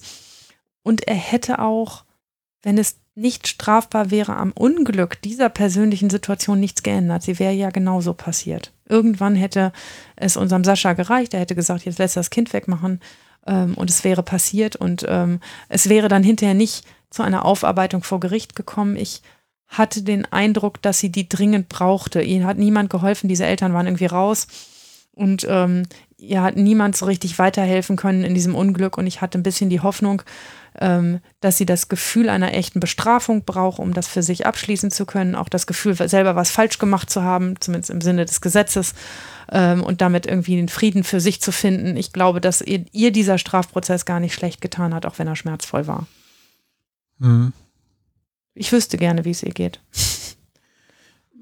Ja, wir, wir, wir können zum Glück ähm, meine erste, äh, meine erste Antwort auf diese Einlassung jetzt gerade war, ich will es vielleicht gar gerade, ich will es vielleicht gar nicht wissen, weil man sieht da ja auch jemanden, die hat, die hat schon beim ersten Mal so richtig in die äh, SCH Punkt, Punkt, Punkt gegriffen und hat einen Freund abgekriegt, der sie erstens geschlagen hat und zweitens ähm, dazu mit beigetragen hat, dass sie in der Schule irgendwie äh, ja. die Schule geschmissen hat. Die hatte einen Griff ins Klo. Ja. Die hatte einen Griff ins Klo, auch bei dem zweiten, ja, ganz offensichtlich. Und offensichtlich war sie ja auch jemand, der sich stark beeinflussen lässt und auf dessen Stirn, so leid mir das tut, Opfer steht. Und das ist ja ganz furchtbar.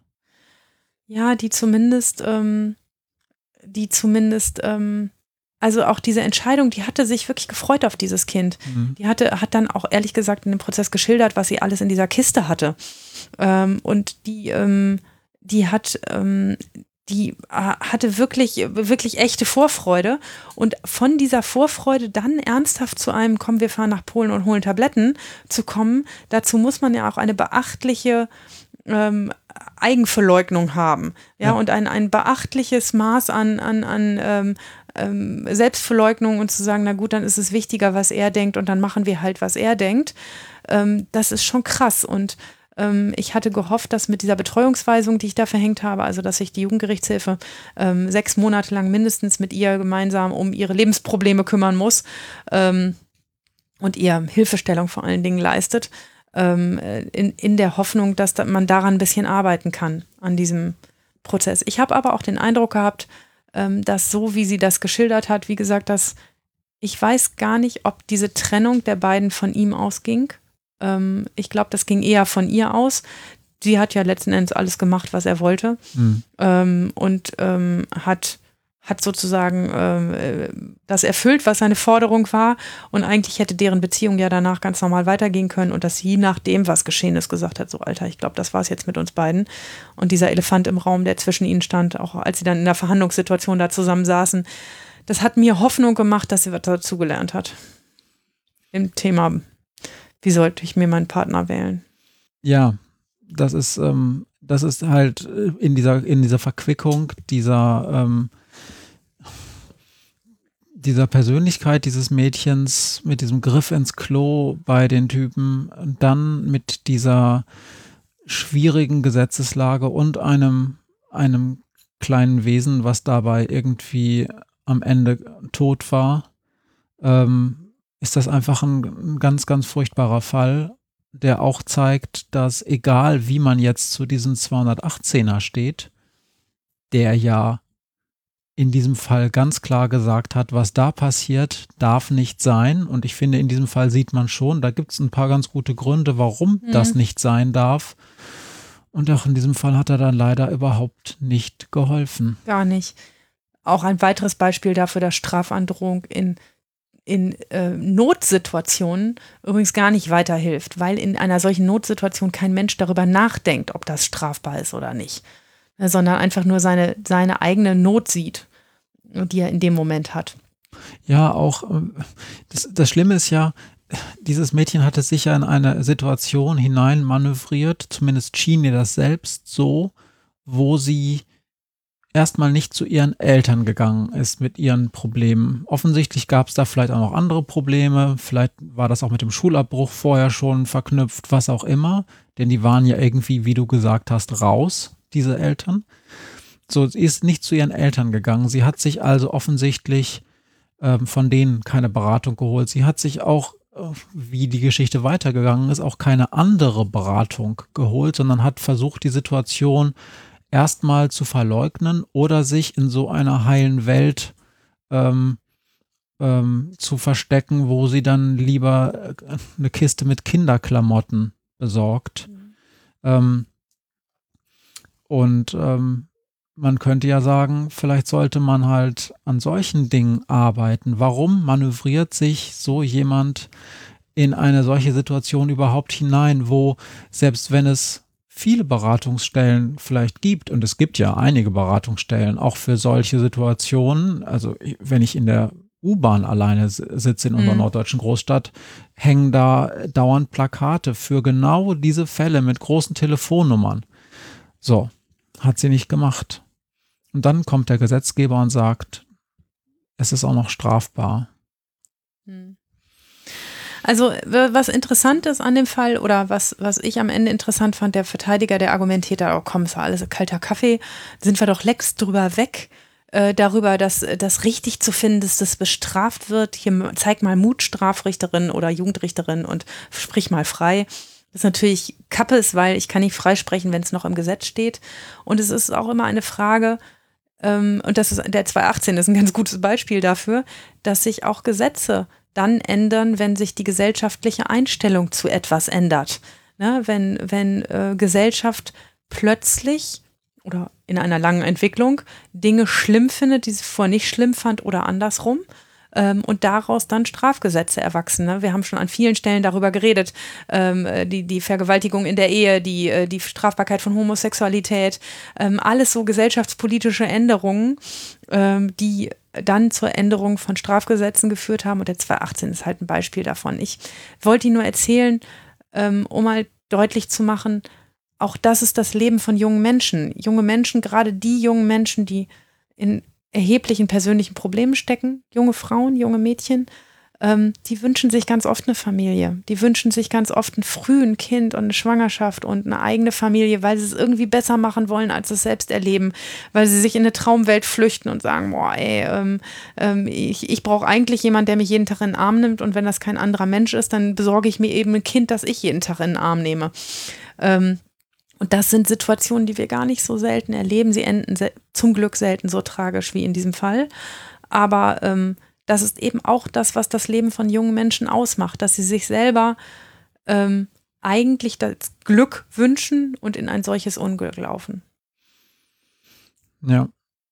Und ähm, ich finde es ja nobel von dir oder also es ist also ich finde es gut, dass du dann diese Art der der Weisung ähm, im Urteil gesprochen hast, dass sie sich mit der Jugendgerichtshilfe dann über ihre Lebensplanung unterhalten muss.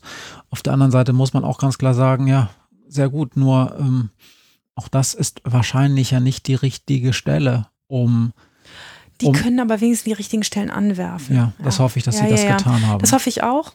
Ähm, aber äh, das, ne, das habe ich nicht mehr weiterverfolgt. Aber ähm, dadurch, dass ich nichts mehr von dem Mädchen gehört habe, hat sie sich zumindest daran gehalten und diese Zusammenarbeit hat funktioniert. Ähm, und in der Hoffnung, dass die was anstoßen könnten. Also die brauchte auch dringend therapeutische Hilfe. Ja, die hatte, die war mehr oder minder traumatisiert durch diesen Vorgang ähm, und die brauchte therapeutische Hilfe und das musste irgendjemand anstoßen. Die Eltern waren dazu offensichtlich nicht in der Lage, die waren noch minderjährig. Ähm, die brauchte schlicht Hilfe. Und auch das ist etwas, wenn ich mir halt über, ich, ich kann über die Motive und über die konkreten Gespräche in dieser Familie, also ich kann mir über die Motive der Eltern kein, kein Bild und auch kein Urteil machen.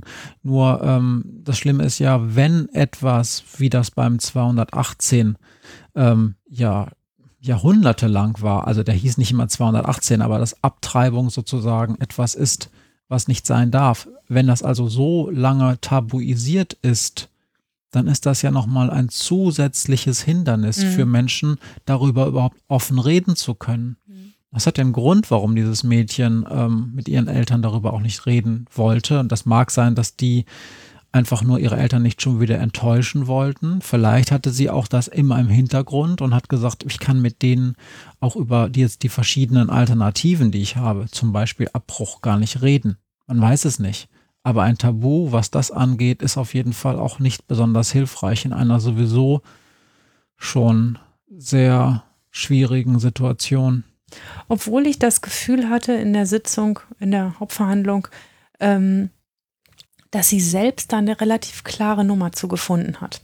Also dieses, auch das Bedürfnis, mir dieses Foto am Ende zu zeigen spricht ja für eine gewisse Art und Weise, wie sie damit umgeht und wie sie sich entschlossen hat, damit umzugehen. Das war weit mehr als Verdrängen. Das fand ich für eine 17-Jährige schon relativ leistungsstark, ähm, zu sagen, ich habe es zwar verdrängt und das hat zu den schlimmen Folgen geführt, ähm, aber jetzt verdränge ich nicht, dass da unter meinem Bett übrigens immer noch eine Kiste mit Babystramplern steht.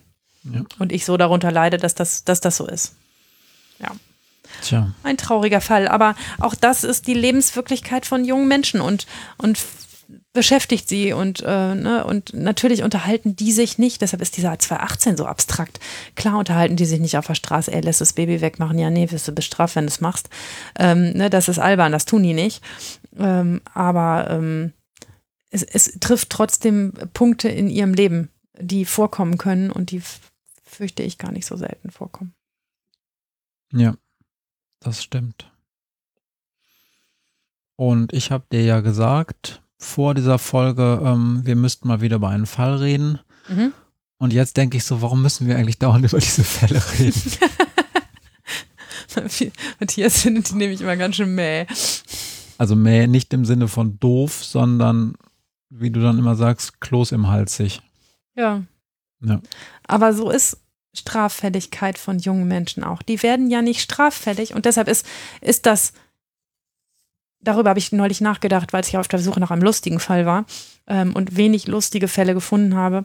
Ähm, deshalb ist das auch ganz oft, sind es äh, tragische Sachen, die ich erzähle und ich habe schwer, Sachen zu finden, über die wir zusammen lachen können, ähm, weil es tragisch ist, wenn Menschen, junge Menschen Straftaten begehen weil das ganz oft, ähm, ja, das ist ganz selten mal lustig und witzig und gehört zu ihrer Entwicklung, aber ähm, wenn das dann richtig Ausmaße annimmt, wie in den Fällen, die ich auch erzählt habe, dann sind es eben immer gleich Entwicklungen, wo man so denkt, oh scheiße, und das ist ein junger Mensch, der der sein ganzes Leben noch vor sich hat und für den das jetzt gerade erst richtig losgehen könnte. Äh, ne? Also das, da, da, kommt ja noch so viel Leben hinterher, wenn die erst 16 oder 17 sind. Äh, und da geht es ja erst richtig los und der startet schon mit so einer Bürde ins Leben. Und das ist, ähm, ist etwas, was ganz oft ähm, da, die Dinge, die ich erzähle, tragisch oder, oder schwierig oder klos, klosig macht.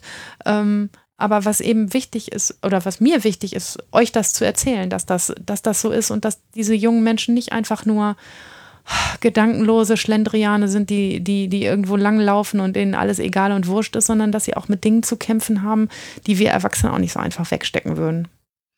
Ja, und Maria sagt mir auch immer wieder, wenn sie mal eine lustige Geschichte hat, dann ist das auch mal eine Abwägung. Also, denn also es gibt ja nun Leute, die machen Dinge, weil sie halt wirklich intelligenzgemindert sind oder weil sie einfach falsch in einer Situation agieren. Und dann sagt Maria auch ganz häufig, ja, das ist lustig, aber auf der anderen Seite ist es ja auch tragisch und ich weiß gar nicht, ob man darüber lachen sollte, wenn man sich eigentlich nur über die, die Unfähigkeit dieser Menschen lustig macht, die in dieser Situation gar nicht besser reagieren können, weil ja. sie nun mal auch äh, äh, keine guten Startvoraussetzungen haben. Es ist ein bisschen billig, sich über, sich über Situationen im Gerichtssaal lustig zu machen. Es ist auch einfach der falsche Ort für Witze. Das tut mir ein bisschen leid. Ich bin ein humorvoller Mensch und ich lache auch gern. Ähm, aber, ähm, und es ist schade, dass man das im Gerichtssaal so oft eigentlich gar nicht dazu kommt, irgendwas zu machen, was lustig ist. Ich habe neulich, schon erzählt, weiß ich nicht, ich habe neulich mal aus Versehen ähm, jemanden vor mir sitzen gehabt, ähm, dem, bei dem ich die Personalien abgefragt habe und frag, gefragt habe, ähm, äh, wie sein Vorname ist und wann er geboren ist. Und dann guckte er mich nur an und sagt, na heute, vor 18 Jahren, habe ich den Arm an seinem 18. Geburtstag zum Hauptverhandlungstermin geladen und ich habe es echt, es tat mir so leid, weil ich, saß dann da aus und hatte, oh, das tut mir jetzt leid, das hätte ich nicht machen sollen, das ist blöd, das habe ich nicht gesehen. Habe ihm dann brav gratuliert und haben wir alle ein bisschen gelacht. Ähm, und äh, dann haben wir trotzdem den Prozess gemacht. Er hat auch nicht ein wahnsinniges Geburtstagsgeschenk gekriegt, sagen wir mal vorsichtig so. aber, aber leid tat es mir schon. Normalerweise versuchen wir darauf zu achten, nicht gerade an ihrem Geburtstag zu verhandeln. Sein 18. Geburtstag ist schon scheiße. Das ich hoffe, er war es wenigstens. Ja, er war es. Dann war es dann Teil der Strafe. er war es. Na gut. Sind wir mit dem Fall durch oder? Ja. Okay. Dann, ähm, wenn ihr dazu Kommentare, Fragen oder Kritik habt, dann wie immer schreibt uns sehr gerne über die verschiedenen Kanäle, die ich in der letzten Folge bereits genannt habe. Das werde ich jetzt nicht nochmal alles wieder. Ihr tun. dürft uns auch gerne bewerten auf Podcast oder sonst wo. Ja, bei Apple Podcast zum Beispiel, wobei ich auf die so richtig knatschig gerade bin. Die haben, die haben irgendwas versaut, ne? Die haben den Client äh, geändert und vor also, also den das, was? Genau. Das Programm, mit dem ihr, so ihr denn Apple-Geräte benutzt, Podcasts hört, wenn ihr das Apple-eigene Programm Dingsy benutzt. Das haben die geändert. Und das hat nämlich dazu geführt, dass man in ganz vielen Podcasts, zum Beispiel in unserem, die Show Notes nicht mehr sehen kann. Man muss dann immer auf ähm, zur Folgenwebsite klicken, wenn man denn diesen Link mal findet, um dann zu unseren Show Notes im Internet ähm, hm. zu kommen. Ja, das ist eine super Innovation von Apple gewesen. Vielen Dank dafür. ähm, und das zweite ist, dass die auch im Backend, also in dem Bereich, wo nur ich und Maria, auch wenn sie denn Lust dazu hätte, reingucken können, also da, wo wir sozusagen unsere Podcasts reinstellen ähm, und so ein bisschen Statistik kriegen, die aber nicht viel wert ist, ähm, haben die auch alles geändert. Und zwar nicht nur geändert, sondern auch, es funktionierte auch die erste Woche jetzt seit vorletzter Woche nicht. Leute. Okay. Ne? Ja. Ähm, hier, Matze, haben wir noch zwei Fragen? Ja. Bevor der sich jetzt weiter über Apple aufregt. Das kann nämlich dauern, das weiß ich. Nein, nein, ich bin ja, ich bin ja immer Fanboy gewesen. Hier in diesem Raum alleine, in dem wir gerade sitzen, stehen, ja, stehen einige Apple-Geräte. Stehen mehrere Geräte von, von dem Laden, aber manchmal denke ich, bau doch einfach Geräte, das kannst du wenigstens. so, äh, zwei Fragen. Ich habe eine Frage, die ist jetzt nicht direkt zu dem Fall. Ich habe auch eine eine losgelöste. Erzähl. Okay, gut, dann würde ich das machen. Ähm, meine Frage geht in den Bereich Corona. Ähm, und zwar ähm, ist ja gesellschaftlich wird ja gerade viel wieder mal gestritten, was so die Freiheiten von Geimpften zum Beispiel angeht oder wo die Grundrechte der Bevölkerung eigentlich zu stark eingeschränkt wird und so weiter. Und äh, da gibt es tausend Leute, die sich da äußern. Und ich finde es auch gar nicht schlecht, weil das ist ja wirklich mal wirklich eine gesellschaftliche Debatte und die sollte vielleicht nicht unbedingt nur vor Gericht entschieden werden. Ähm, aber es gibt ja auch die politisch und dann auch justizielle Beschäftigung damit, was da bei Corona passiert. Und das Interessante bei Corona ist ja, das Ding kannten wir nicht. Und das haben wir ja auch schon gesagt. Ähm, wir haben dann sehr viel gelernt in sehr schneller Zeit und mussten teilweise auch Fehler im Umgang mit Corona eingestehen. Ähm, und dann mussten Politiker reagieren. Auch so Leute wie Christian Drosten haben gesagt, oh, das habe ich falsch eingeschätzt. Und jetzt geht es aber mal darum, wie die Justiz damit umgeht und auch ähm, die konkreten gesetzlichen Regelungen. Und vielleicht gehen wir mal jetzt auf die Justiz erstmal ein.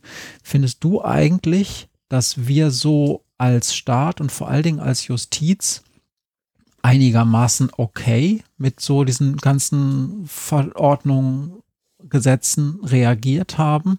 Oder ist das etwas, was wir total in Sand gefahren haben? Da muss man ja zwei Dinge unterscheiden. Also die Gesetzgebung, ja. nicht, nicht Justiz, ne, sondern Gesetzgebungsverfahren. Ähm, das ist das, was gerade passiert. Es gibt ein Bundesgesetz, ähm, das noch auf den Prüfstand zu stellen sein wird. Ich glaube auch, dass die Kritik an diesem Bundesgesetz Inhaltlich finde ich sie gar nicht richtig, aber ich glaube, dass sie ähm, unter juristischen Gesichtspunkten wahrscheinlich am Ende durchgreifen wird. Ähm, und diese ganzen Frickelverordnungen, die dann die ganzen Bundesländer einzeln gemacht haben, ähm, das hätte wesentlich optimaler laufen können, aber ähm, das ist halt so, wie Politik funktioniert. Sie reagiert auf Dinge, sie reagiert meistens zu spät auf Dinge, sie sieht nichts voraus und Vorhersagen glaubt sie nicht, so lange bis es nicht passiert und man dann wirklich einen Handlungszwang hat. So sind, so sind diese Gesetze entstanden ähm, und man sieht es diesen Gesetzen übrigens auch an ähm, dass sie ständig mit heißer Nadel gestrickt werden.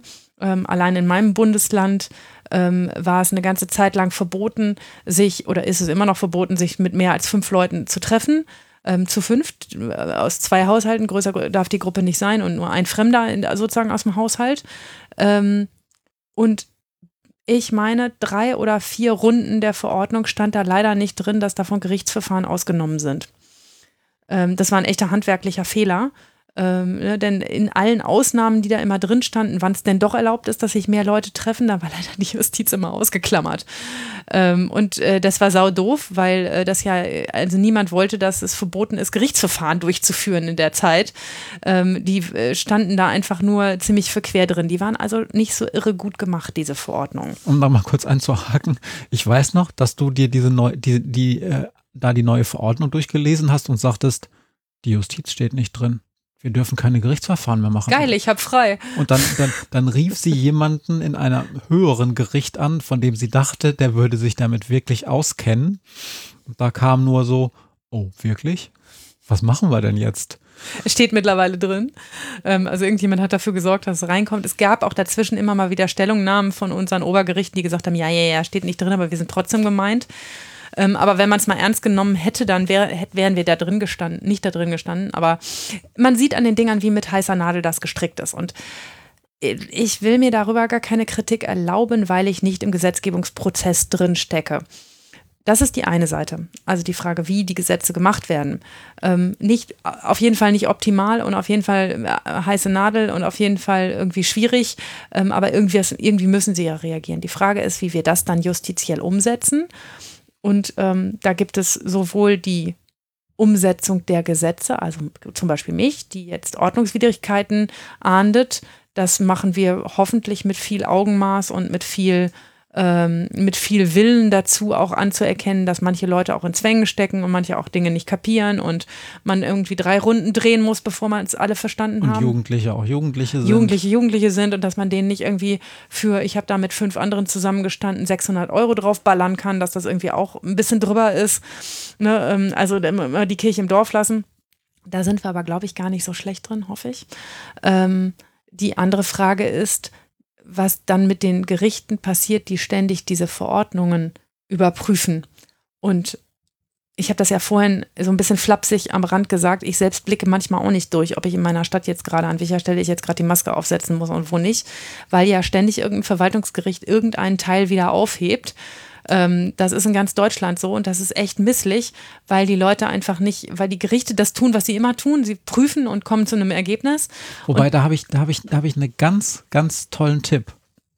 Wirklich. Nämlich? Maske auflassen. Ja, Natürlich, aber die Frage, ne, wann kann man in den Zoo gehen? Darf ja. man böllern oder nicht? Ne? Also ständig, ständig wird das irgendwie vorwärts und rückwärts gedreht. Das ist eben leider genauso schnelllebig wie dieser Virus mhm. auch. Und ich, ich kann jetzt gar keine Riesenkritik daran haben, wie darauf reagiert wird. Okay. Also ich verstehe manche Dinge nicht, aber ich bin auch keine Verwaltungsrichterin.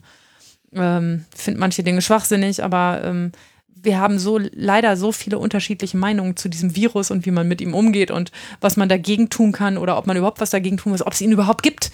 Ja, dazu haben wir leider so unterschiedliche Meinungen. Ähm, ja. Ich wäre gerne Verwaltungsrichter, um das nur mal kurz zu sagen. Äh, weißt du auch warum? Warum? Weil die ja offensichtlich auf dem Mond leben dürfen. Das finde ich voll geil.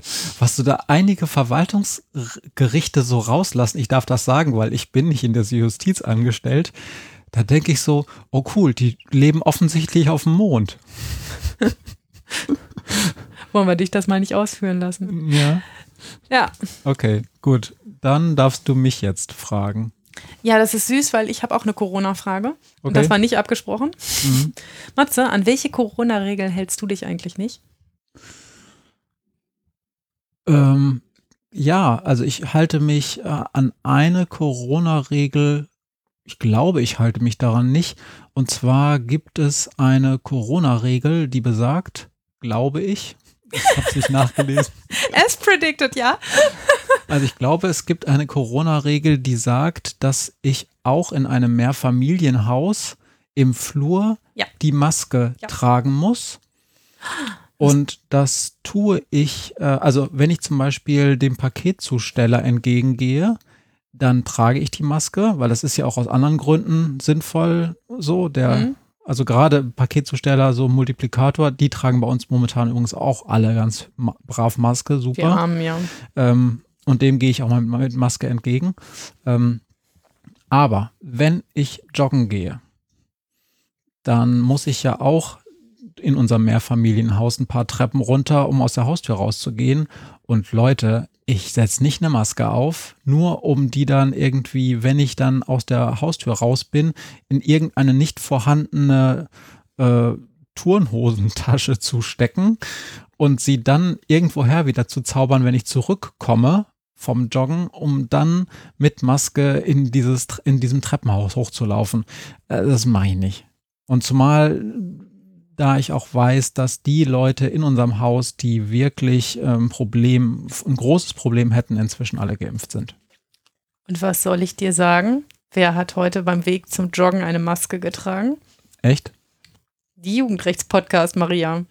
Ehrlich gesagt, weil tue ich auch nicht normalerweise, aber heute bin ich mit der Jugendrechtspodcast Tochter zusammen joggen gegangen. Und die ist äh, ein die bisschen hat, gesetzeskonformer. Die, die ist gesetzeskonformer als ich. Die hatte eine Maske dabei deshalb habe ich auch eine aufgesetzt. Und wir haben uns die dann in die Turnhosentaschen gepoolt. Ja.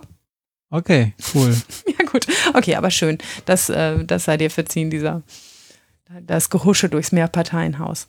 Ähm, an dieser Stelle übrigens ähm, kein Podcast-Tipp, aber ein ähm, ein Tipp, ein Dokumentationstipp, nur so, weil wir eh viel über Corona reden. Ähm, wer ähm, ja, starken Stoff ab kann, ähm, aber was über Corona wissen will, die Dokumentation des RBB ähm, heißt Corona ähm, Station 43 ähm, handelt von der Intensivstation, der Corona-Intensivstation in der Charité in Berlin ist eine ganz, ganz, ganz eindrucksvolle Dokumentation die, zu dieser Situation auf den Intensivstationen.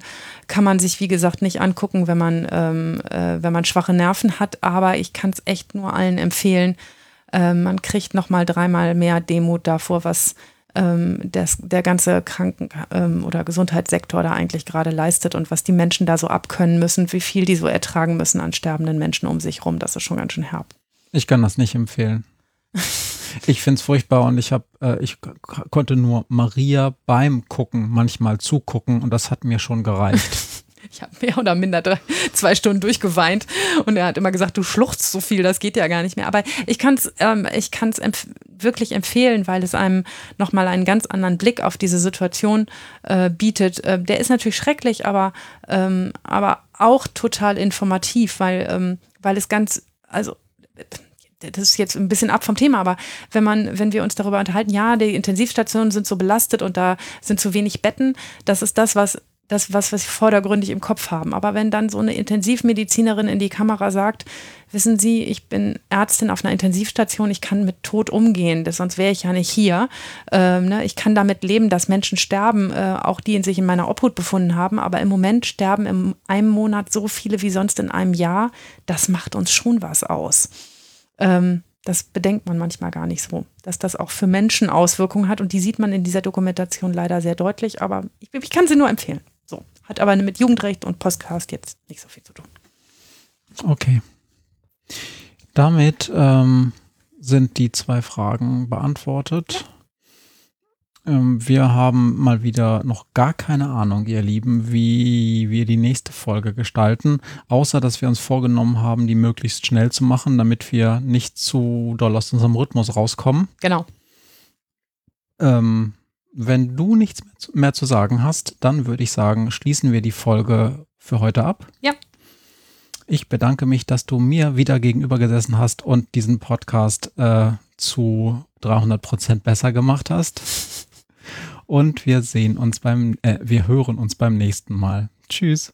Macht's gut. Tschüss. They say I got to learn, but nobody's here to teach me. If they can't understand it, how can they reach me? I guess they can't, I guess they won't, I guess they front. That's why I know my life is out of luck, fool.